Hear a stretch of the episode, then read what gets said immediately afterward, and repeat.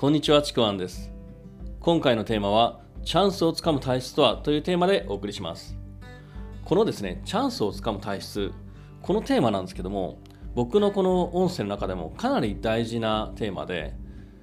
できればですね、何度も聞いて、自分のですね、意識の方にこう、すり込んでほしいなというふうに思うんですね。では、よろしくお願いします。このチャンスなんですけども、よくですね、あの人にはいつもチャンスが巡ってきて、なんで自分にはチャンスが巡ってこないんだろうとかですね、自分はなんかこう、運が悪いのかなというふうにですね、思うことがあるのかもしれませんけども、もし思うことがあったとしたら、それはですね、チャンスを逃す体質そのものなんですね。なので、この音声では、チャンスを逃す体質じゃなくて、それをチャンスをつかむ体質に改善する、そうなるにはということをお伝えします。まずですね、チャンスが巡ってこないっていうのは本当に大きな間違いなんですね。実はチャンスって自分の身の回りにですね、もういっぱいあるんですよ。いつの間にか何度も巡ってきてるし、その周りにずっとあるんですけども、それに気づかずに見逃してる人の方が本当に多いんですよね。チャンスそのものが見えてなかったりとかして、またそのチャンスが見えていても何かしらでスルーをしてるんですね。で、これを聞いてですね、なんかチャンスが見えないのってもったいないなっていうふうに思ったのかもしれませんけども、じゃあ、もしそういうチャンスが見えるようになったらどうするっていうことなんですけども、あの、チャンスが見えたときに、本当にそれを今すぐ掴むことはできますか？これね、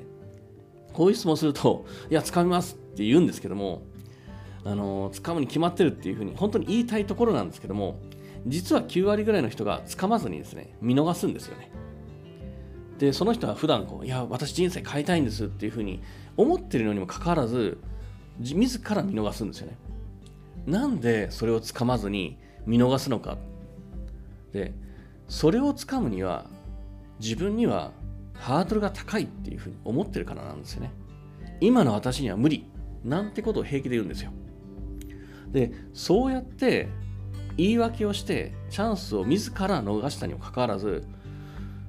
あの次にはですね、私にはやっぱチャンスが巡ってこないんですよね。なんてことで、本当平気でですね、思っちゃうんですね。言ってしまうんですよ。もう本当これってチャンスを逃す体質そのものなんですよね。で、チャンスをつかめない人っていうのはなぜつかめないのか、もう理由は簡単なんですね。もう掴むための準備をしてこなかったからです。チャンスがなかなか巡ってこないんですっていうのは、これも本当にもう大嘘でしかないんですよ。何も準備をせずに待っていただけだから、だからつかめないんですよね。自ら見逃してるだけなんですよ。チャンスって巡ってくるものではなくて、常にそこら辺にあるもの。でもチャンスをつかめるのは準備をしていた人だけなんですよね。チャンスをつかめる人っていうのは運ではなく日々つかむ準備をしていた人のこと常に準備をしているからチャンスを見つけやすいしそれをつかむことができるんですねこれ僕瞬発力って言い方もするんですけども瞬発力をつかみにつか瞬発力をつけるには日々準備をするっていうこと。でそして準備をしていたからこそ気づかないチャンスをチャンスと捉えることもできるんですよ。そしてチャンスが来た時にそれがハードルが高くてもそれを乗り越える準備ができているってことなんですよ。だからチャンスをつかむ体質になるっていうことはなりたい自分の未来に向かって準備を重ねることそれだけなんですね。それに他ならないんですよ。からもしあなたが今チャンスを逃す体質なのであればそれを改善するアドバイスとしてねこれ最後2つあるんですけども1つ目はもうさっきもずっと言ってたように時間はかかるんですけどもじっくりと改善する方法で今すぐに自分の望む未来に向けて準備をすること行動することもうこれは絶対です。もちろん時間はかかるかもしれませんけどちゃんとじっくりと準備ができます。でもう一つは、まあ、少し荒療治ではあるんですけども短期的にこう改善するパワーになるものこれは自分には今今の自分には高いと思い込んでるハードルを思いっきりアクセルを踏んで、ね、打ち破るというか乗り越えることなんですね。ハードルがちょっと高いなって思い込んでる何かに挑戦してみるっていうこと。勢いとかちょっと決意はいるんですけれども、